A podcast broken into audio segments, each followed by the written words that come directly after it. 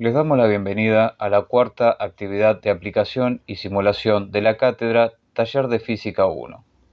En esta actividad trabajaremos sobre los conceptos de cinemática del punto vistos en la clase conceptual.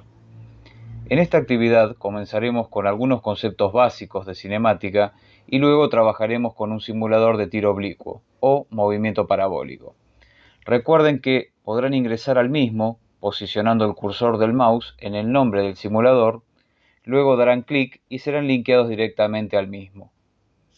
Lo interesante de este tipo de movimiento es que se combinan tanto el movimiento rectilíneo uniforme o MRU como el movimiento rectilíneo uniformemente variado o MRUV. Luego pasaremos a trabajar con un simulador de movimiento circular donde podremos configurar determinadas variables relacionadas con el movimiento circular uniforme o MCU y también el movimiento circular uniformemente variado, o MCV. Por último, analizaremos una situación de, problema, de un problema de aplicación donde trabajaremos con conceptos del movimiento circular, junto con conceptos del movimiento rectilíneo.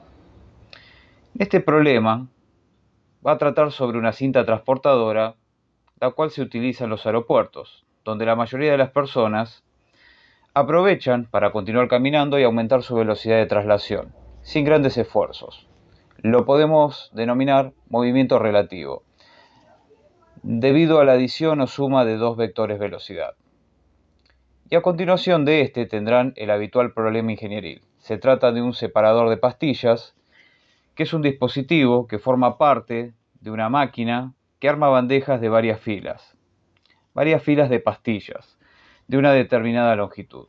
Las pastillas ingresan de manera lineal en un plato giratorio, logrando ganar un espacio entre las mismas que luego permitirá colocar un perno que las empuja para formar filas de pastillas de determinada longitud y así poder separarlas.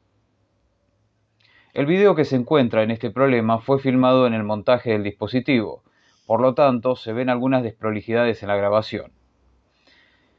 Tengan en cuenta que tienen a disposición el foro para cualquier consulta acerca de la actividad. Recuerden que el foro es el mejor espacio que tenemos para comunicarnos entre, entre todos y todas.